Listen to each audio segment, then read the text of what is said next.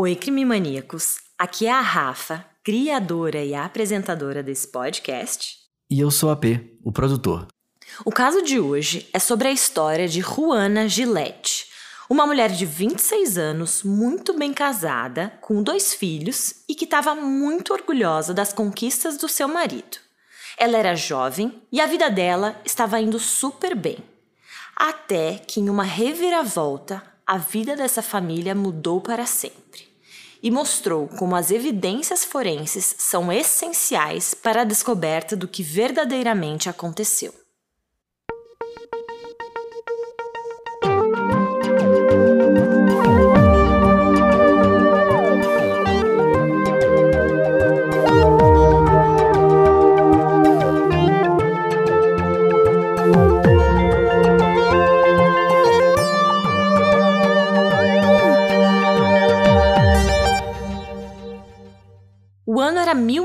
1984 e Ronald Gillette e Juana Vitória Gillette, ambos de 26 anos, pareciam super bem casados e felizes.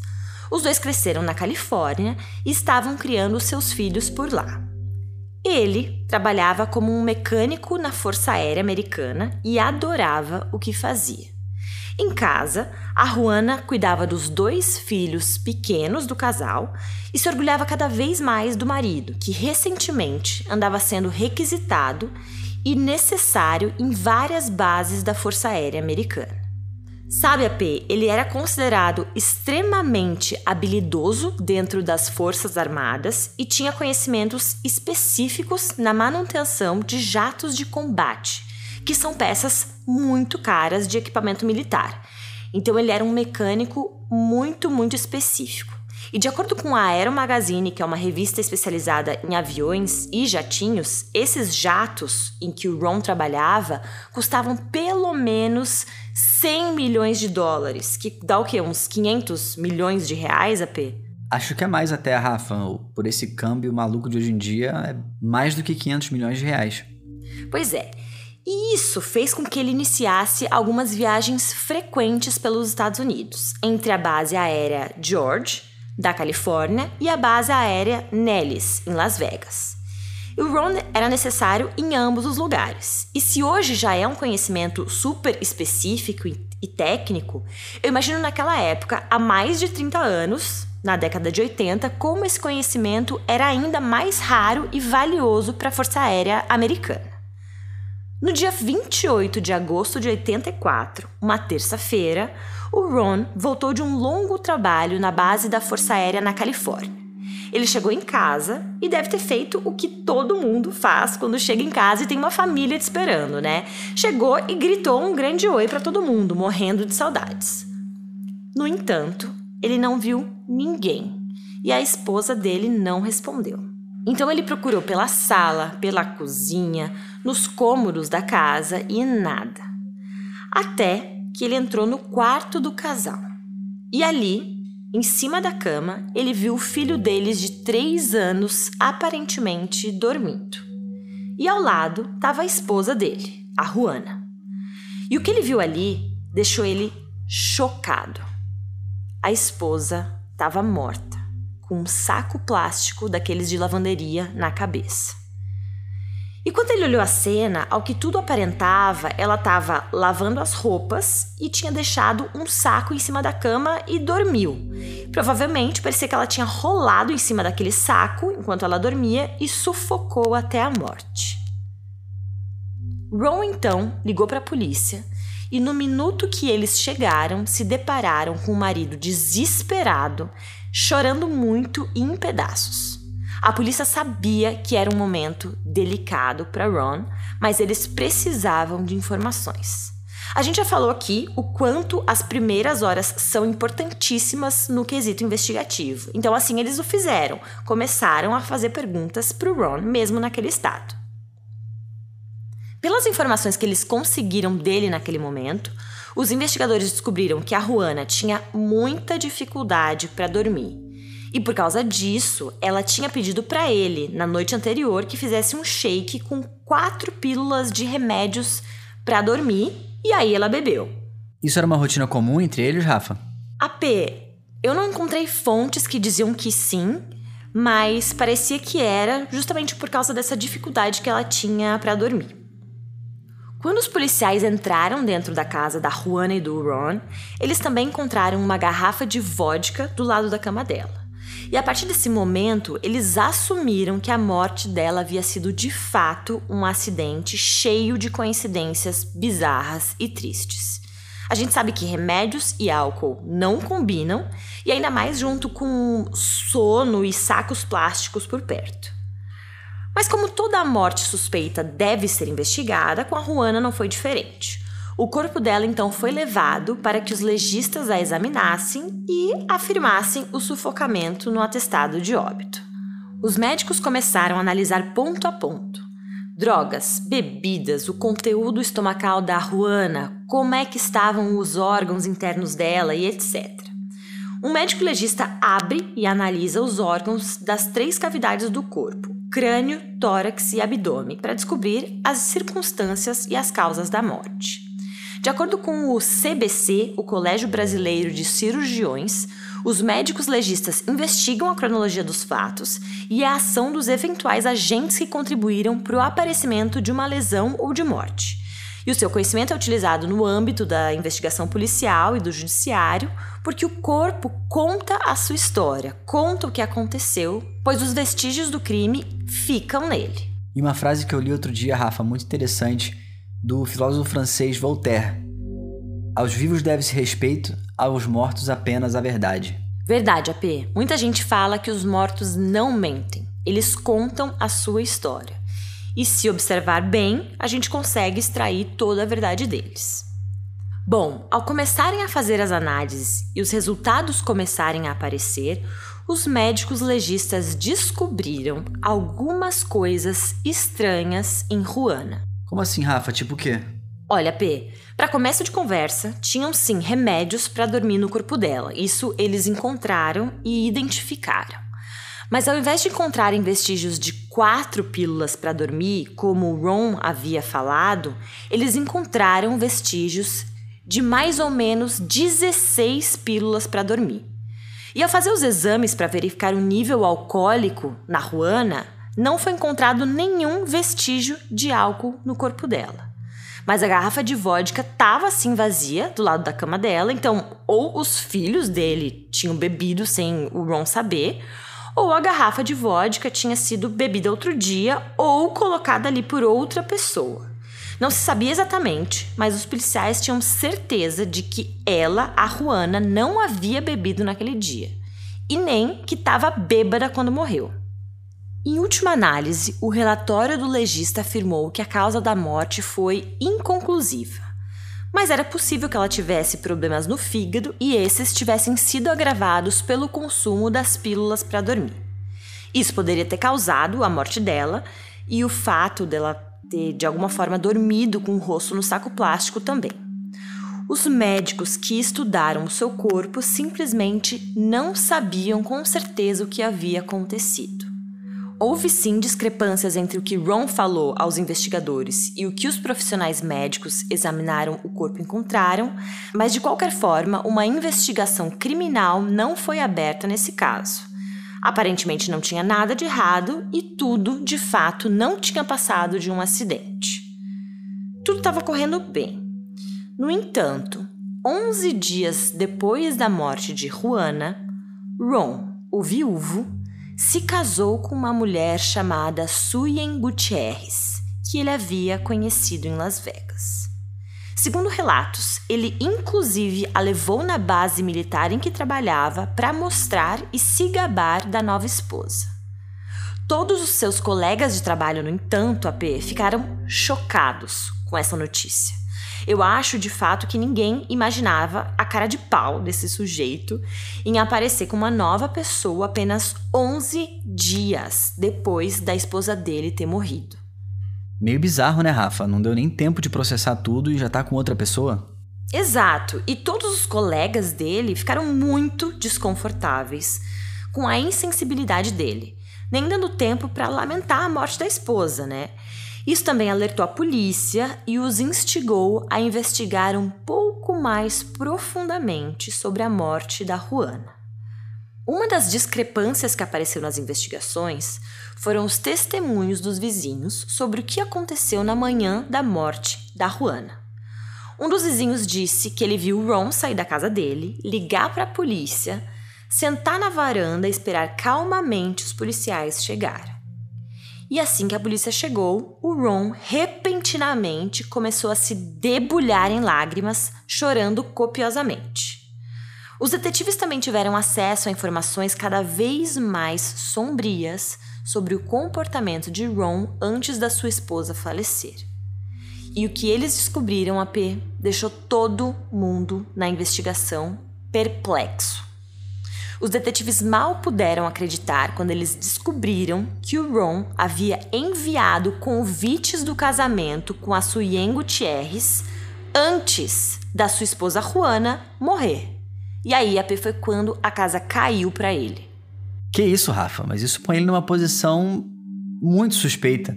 Quem é que no mundo manda um convite de casamento estando casado com outra pessoa? Exato, ele não estava nem separado, nada, ninguém sabia de nada. Ele estava ao que as pessoas sabiam, ele estava muito bem casado. Eles enfim descobriram a P que ele estava vivendo uma vida dupla. Ron tinha uma família na Califórnia com Juana e outra vida em Nevada com a sua namorada Suyen. É, e na verdade o relacionamento entre o Ron e a Suyen já vinha rolando há aproximadamente um ano. Eles tinham se conhecido e, de acordo com Suyen, o Ron relatou que era solteiro quando se conheceram. Ou melhor, ele disse que era viúvo. E o que ele tinha dito é que a sua esposa tinha falecido no México anos atrás. E isso era, obviamente, uma grande mentira. Sem noção, Rafa. Inacreditável como que esse cara era dissimulado. E como é que consegue, né, manter uma vida dupla? Eu fico me perguntando isso. Pois é, eu imagino o empenho e o esforço psicológico para manter essa mentira. Eu também pensei nisso, AP. E além disso é um absurdo, né? Com a mãe dos filhos, com a outra moça também, enfim. Depois de firmarem o um relacionamento, a Suyen disse ao Ron que queria se casar. Lembra que ela não sabia de nada, não sabia que ele era casado. Só que ele vinha adiando a cerimônia há muitos e muitos meses. E ela finalmente deu um ultimato que se ele não se casasse com ela, ela o largaria. Os detetives que estavam trabalhando no caso também encontraram contas de telefone mostrando uma quantidade imensa de atividades entre o telefone da casa da Juana e do Ron e o telefone da Suyen, por mais ou menos um mês antes da Juana morrer.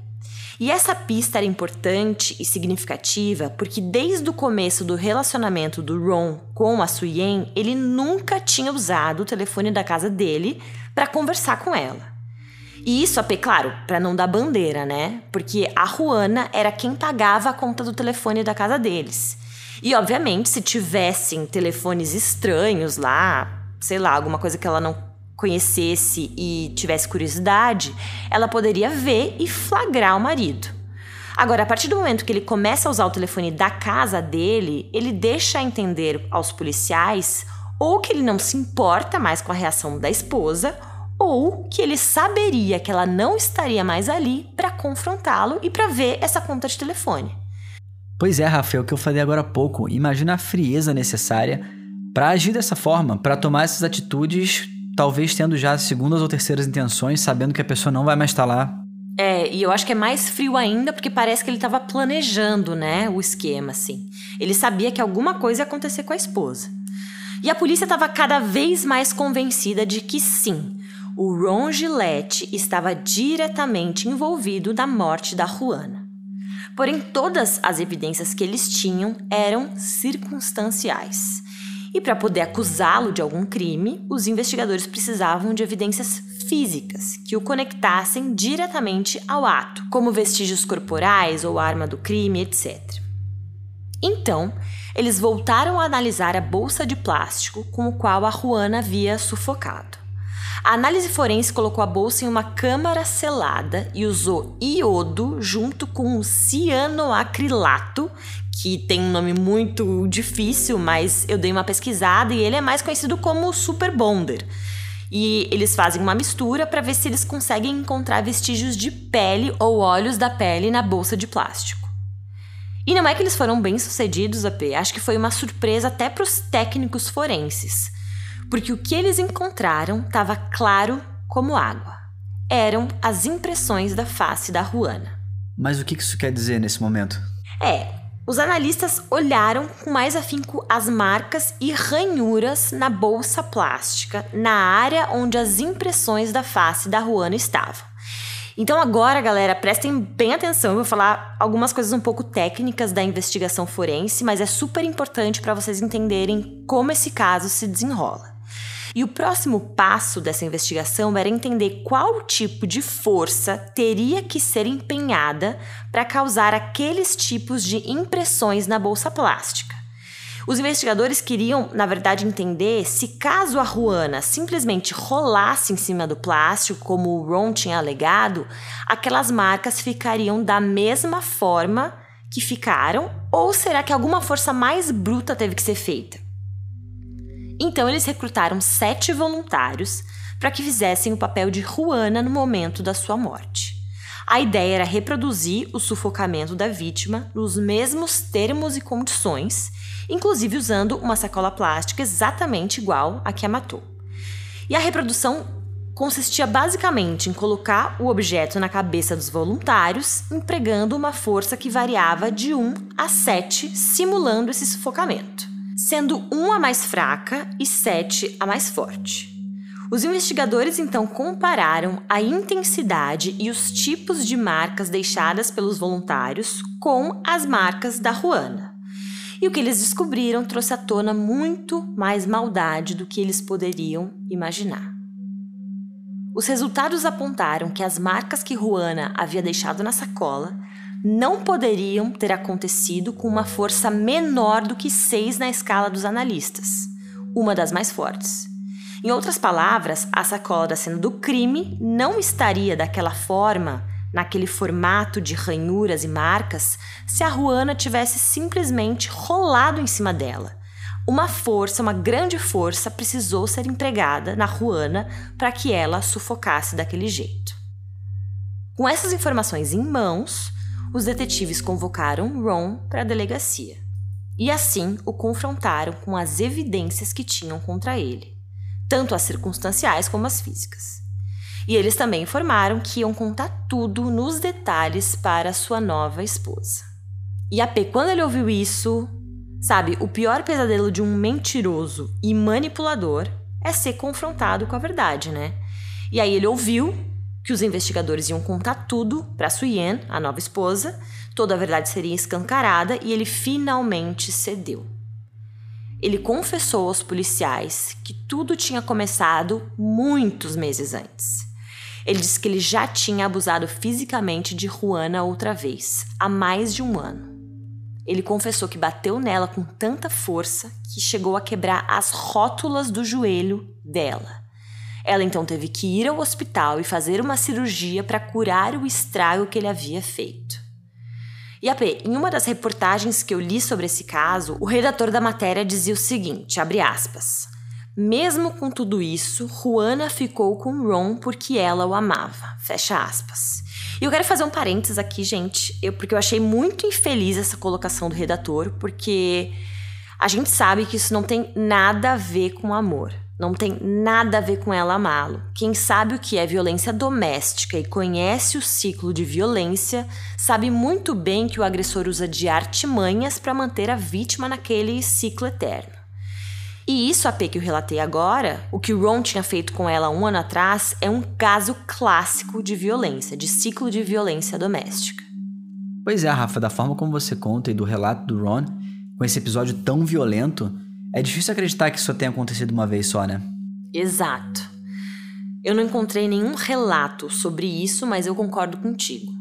De acordo com o site do Instituto Maria da Penha, apesar de a violência doméstica ter várias faces e especificidades, a psicóloga norte-americana Lenore Walker identificou que as agressões cometidas em um contexto conjugal ocorrem dentro de um ciclo que é constantemente repetido.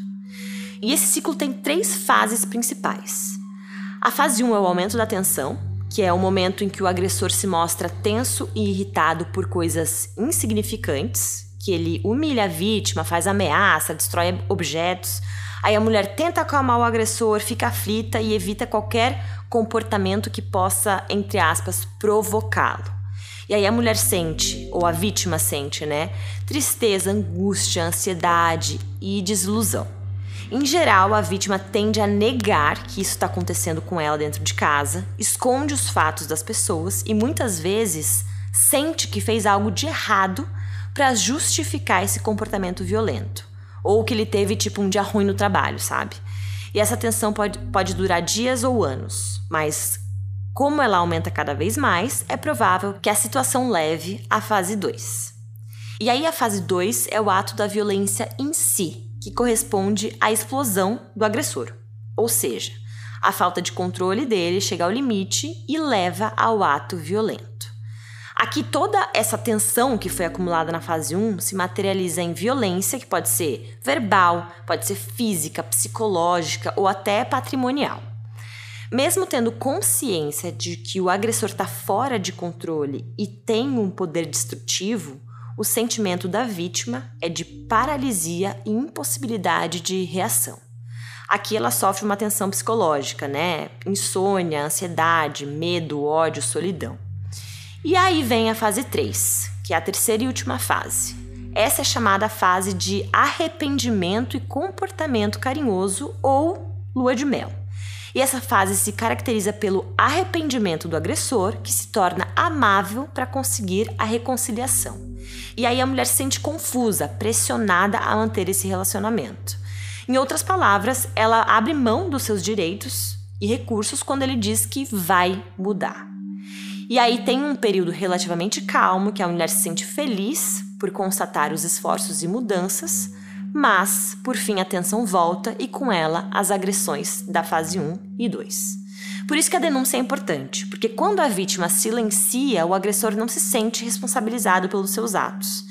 E isso sem contar o fato de que a sociedade, suas diversas práticas, né, reforça a cultura patriarcal que dificulta a percepção da mulher de que está sim vivendo o ciclo da violência. Com o tempo, os intervalos entre uma fase e outra vão ficando menores e, em alguns casos, o ciclo da violência termina em assassinato da mulher. E pelo que a gente ouviu aqui hoje, parece muito que foi o que aconteceu nesse caso com a Juana. Sim, AP, eu concordo. Porque no interrogatório à polícia, o Ron também confessou o que fez com a esposa no dia em que ela morreu. Ele confessou que tentou sim drogar ela com remédios para dormir naquele dia e ele esperava que com isso ela morreria, mas não funcionou. Ela ficou desacordada, mas respirava normalmente. Então, no meio da noite, ele rolou a Ruana até o travesseiro, que estava coberto com uma bolsa de plástico, empurrou e pressionou o rosto dela contra o objeto, sufocando-a até que ela parasse de respirar. Ele falou que ela não lutou, provavelmente porque estava meio dopada, né, devido à quantidade de remédios que ela tinha ingerido. E aí, o que ele fez depois é ainda pior para deixar esse caso mais triste ainda. É de uma frieza, manipulação. E o que até me faz duvidar da humanidade às vezes. Como um verdadeiro monstro, ele delicadamente foi até o quarto de um dos filhinhos do casal, pegou o menino no colo e o colocou na cama ao lado da mãe morta para dar credibilidade à história que ele inventou. Ele também alterou a cena toda no quarto, enchendo a bolsa plástica de roupas lavadas e colocando uma garrafa de vodka vazia ao lado da cama. Quando levado a julgamento, o agora ex-militar se retratou das confissões no tribunal exceto a última, porque ele alegou que estava sob muito estresse psicológico no momento e não estava pensando com clareza. Análises psicológicas relataram que o Ron aparentemente tinha o tipo de personalidade que inventaria sim confissões se tivesse estressado, e com isso as confissões dele aos investigadores não foram consideradas e nem usadas no tribunal mas o restante das evidências foi a bolsa de plástico, as ações violentas contra sua esposa e os motivos que ele tinha. Os promotores queriam a pena de morte por assassinato em primeiro grau. Os jurados o consideraram culpado, mas sem ser condenado à morte. Ele recebeu uma sentença de prisão perpétua, no qual ele começou a cumprir em 1985. No entanto, uma brecha legal dos anos 80 permitiu que ele fosse elegível à liberdade condicional. Então, apenas 15 anos depois de começar a cumprir sua pena, ele foi solto por bom comportamento. Tu acredita nisso, AP? Inacreditável, Rafa. Ron Gillette, então, saiu da cadeia e foi viver com a sua nova esposa, Suyen, em Las Vegas. E olha, P, todos os casos que contamos aqui aos nossos ouvintes são revoltantes e ultrajantes. Mas quando um criminoso desse tipo, um monstro, fica livre depois de tão pouco tempo e vive uma vida pacata, normal, acho que é uma grande afronta para a sociedade. Eu só imagino a família e filhos da Juana sabendo disso, sabe? Como é que eles se sentem? Meus sentimentos, a família dela, porque o Ron reconstruiu a sua vida contra a pessoa. Mas a querida e inocente Juana não teve a oportunidade de fazer o mesmo.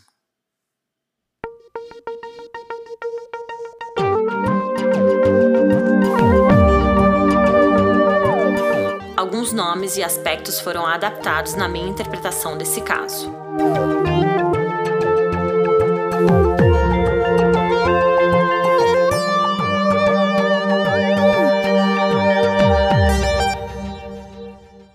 O episódio de hoje foi gravado e mixado por mim, AP, editado por Pedro Laete e é uma produção Guri Studios.